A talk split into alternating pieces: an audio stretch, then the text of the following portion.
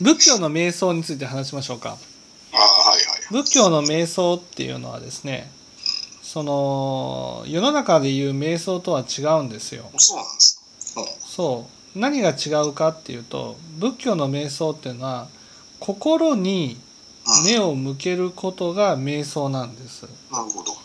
で心に目を向けるとなるとねついついその目を閉じて心の働きに目を向けようとするんですだけどそうじゃないんですよ。そうじゃないっていうのはその外に対するとらわれがなくなれば自然と心に目を向けるようになるんです。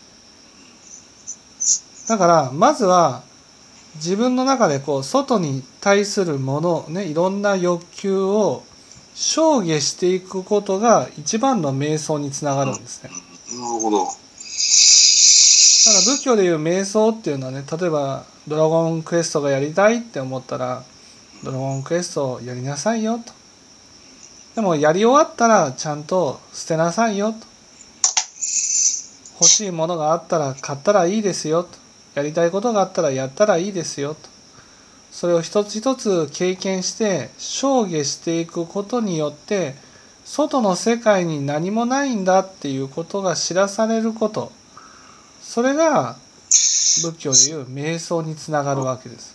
あ